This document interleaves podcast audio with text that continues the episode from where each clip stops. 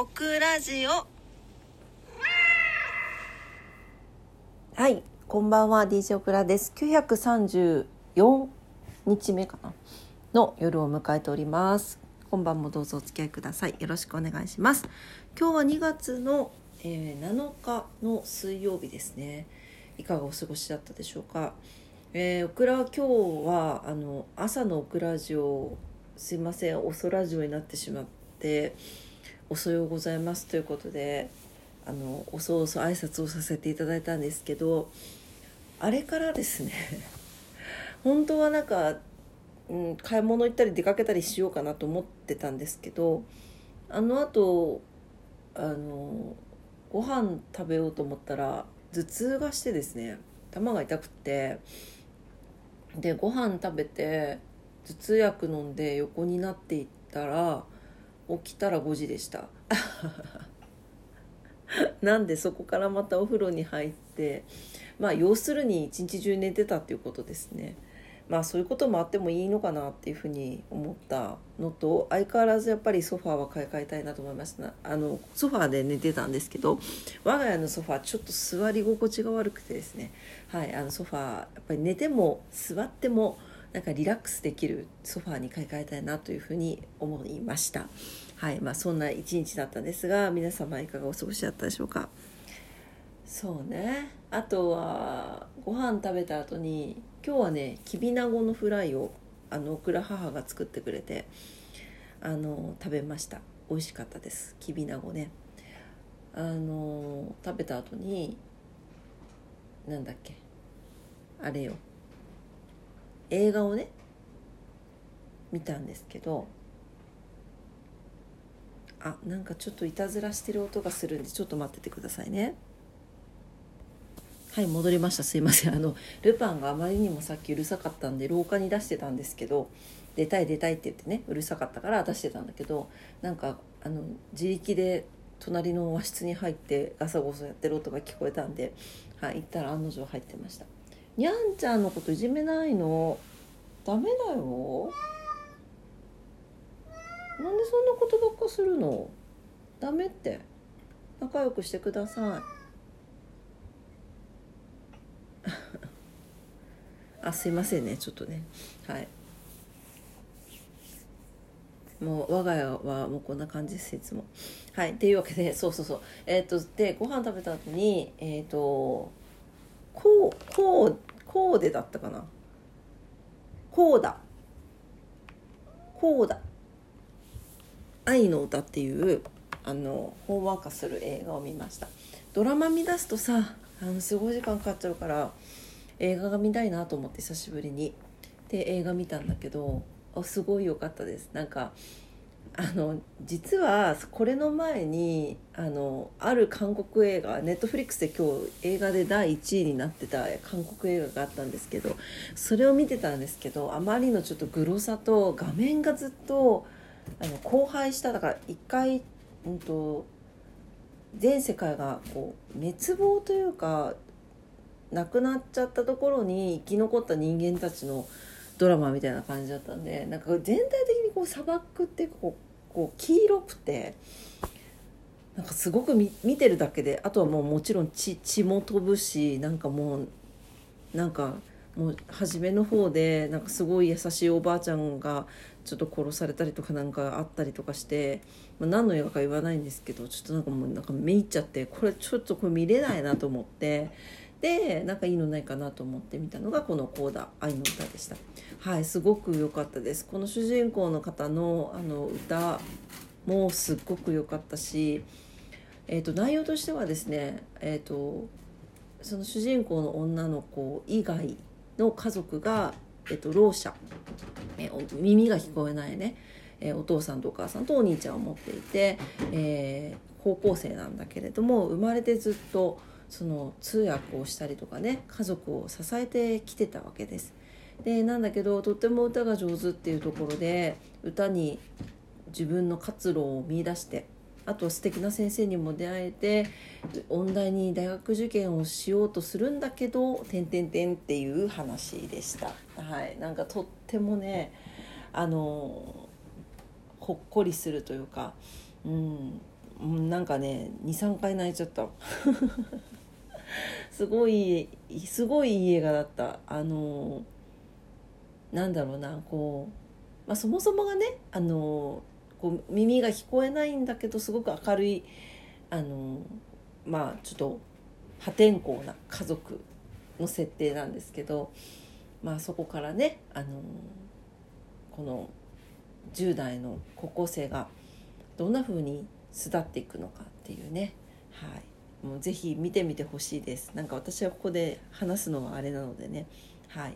えーと、今日ネットフリックスで見ました「コーダ愛の歌」2021年最近の映画みたいですよ。はい。是非見たことない方は見てみてください。そうそしてなんかこうネットフリックスのこう映画のやつを見てたらあのグリーンマイルが出てきてですね。グリーンマイル私すっごく好きな映画だったんですよ。当時当時っていうか私若い頃本当に泣かない子で映画で泣くっていうこともなかったんですね。でも多分もう一番泣いた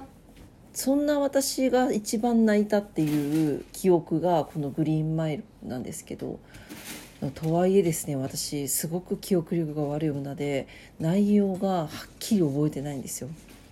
なんでちょっとね後からね収録終わったら見てみたいなと思います。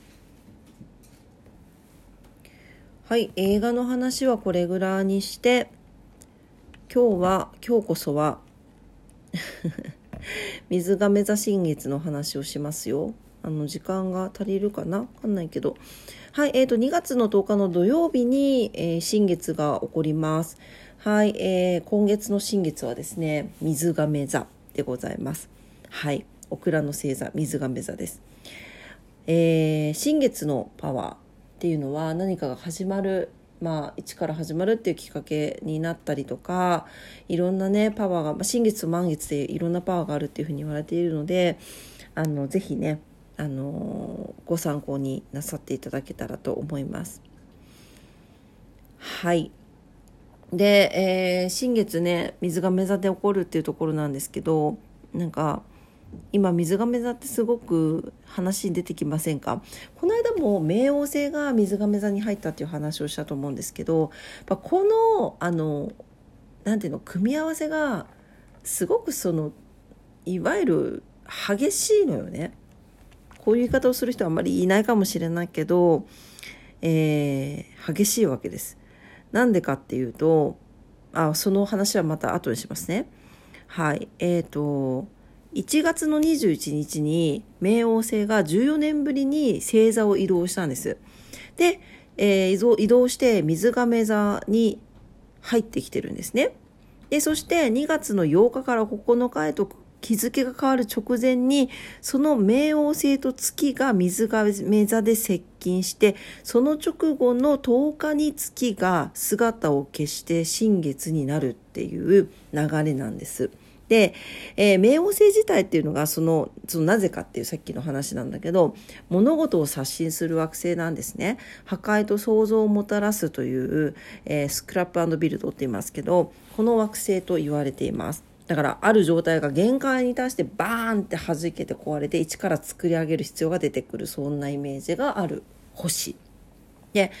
水亀座っていう星座は革新をもたらす星座です。まあインターネットとかもあの水亀座の領域ですし物事の固定概念を取っ払って根本から変えるような力を宿しているんですね。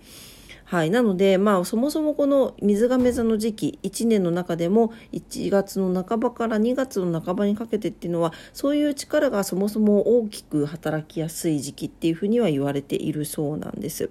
はい。水亀座の人、まあ私もそうなんですけど、核改革的な人とか既成概念にとらわれない人とか自由人とか発明家なんかが多いそうです。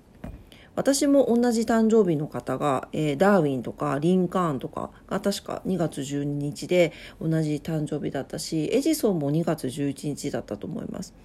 ガリレオも確か2月だ2月15とかだった気がしますね。はい。というわけで冥王星と月が、えー、水亀座で急接近しちゃうっていう今回の新月はすごくなんかパワフルな感じがしませんか？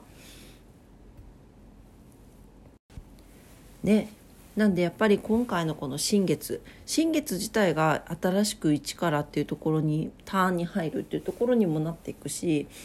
ゼロからね新月月が全くないところから始まるのでそのタイミングとこの改革とか刷新を意味するような水亀座あとはスクラップビルドの、えーと、破壊と再生の冥王星ここが重なるっていうところなので是非何か新しいことを始めてみたりとか今までとは違うことを何かを始めてみる新しいことを始めてみる。うんともしかしたら今までやってきたことを全部やめて更地にした状態で本当にまた新しいことを始めてみるっていうことをするのがすごくこの状態に沿ったというかいいタイミングじゃないかなと思います。なんでね是非ちょっと何か新しいことね是非してみてください。なんか別に行動でもいいと思うし考え方を変えるとかでもいいかもしれないですね。ぜひぜひあの活用していただいて今多分ね本当に変化の過渡期にあるところだと思いますのであのぜひご活用いただけたらなと思います。というわけで、えー、新月の話でした。2月10日に来ますのでね前後23日があの影響ありますのでぜひご活用ください。はい。というわけで今日も夜のクラジオ聞いてくださってありがとうございました。えー、明日も皆様にとって素敵な一日になりますようにお祈りしております。それでは今日もゆっくり休んでくださいね。おやすみなさい。バイバイ。